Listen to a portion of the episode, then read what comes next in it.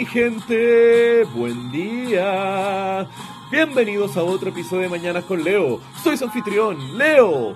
Lunes 9 de julio. Mm. ¿Cómo estamos, loco? Este es un día para comenzar su semana activándola, patear culo por la vida y, loco, una de las mejores formas para hacer eso es haciendo el bien.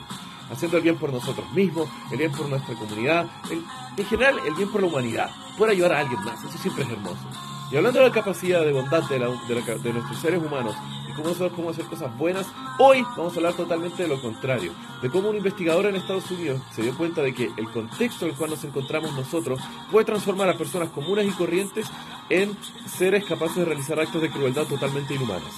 Corría el año 1971 y el doctor de psicología Philip Zimbardo de la Universidad de Stanford quería estudiar el comportamiento humano en ciertos contextos sociales. Específicamente era si los actos de brutalidad realizados dentro de las cárceles tenían que ver con trastorno de personalidad, onda que todos los guardias eran unos sádicos de mierda, o si era algo más por el contexto en el cual se encontraban las personas por estar dentro de una cárcel, por la simetría de poder entre prisioneros y guardias y todo eso.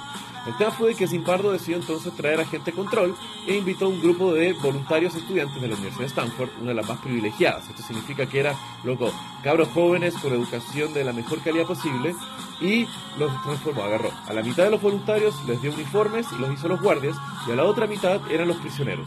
Para los prisioneros, eh, con una alianza con eh, la policía de Stanford, los fue a buscar de forma sin aviso a sus casas, se los llevó a la comisaría y después de la comisaría, vendados, se los llevó al de la Facultad de Psicología donde comenzó el experimento.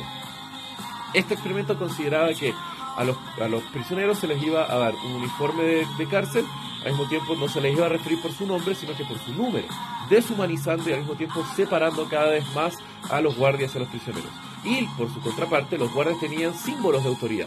Tenían una placa de plástico, tenían lentes de sol para no hacer contacto visual directo y también tenían herramientas de disuasión física, pero obviamente con órdenes estrictas de nunca usarlas.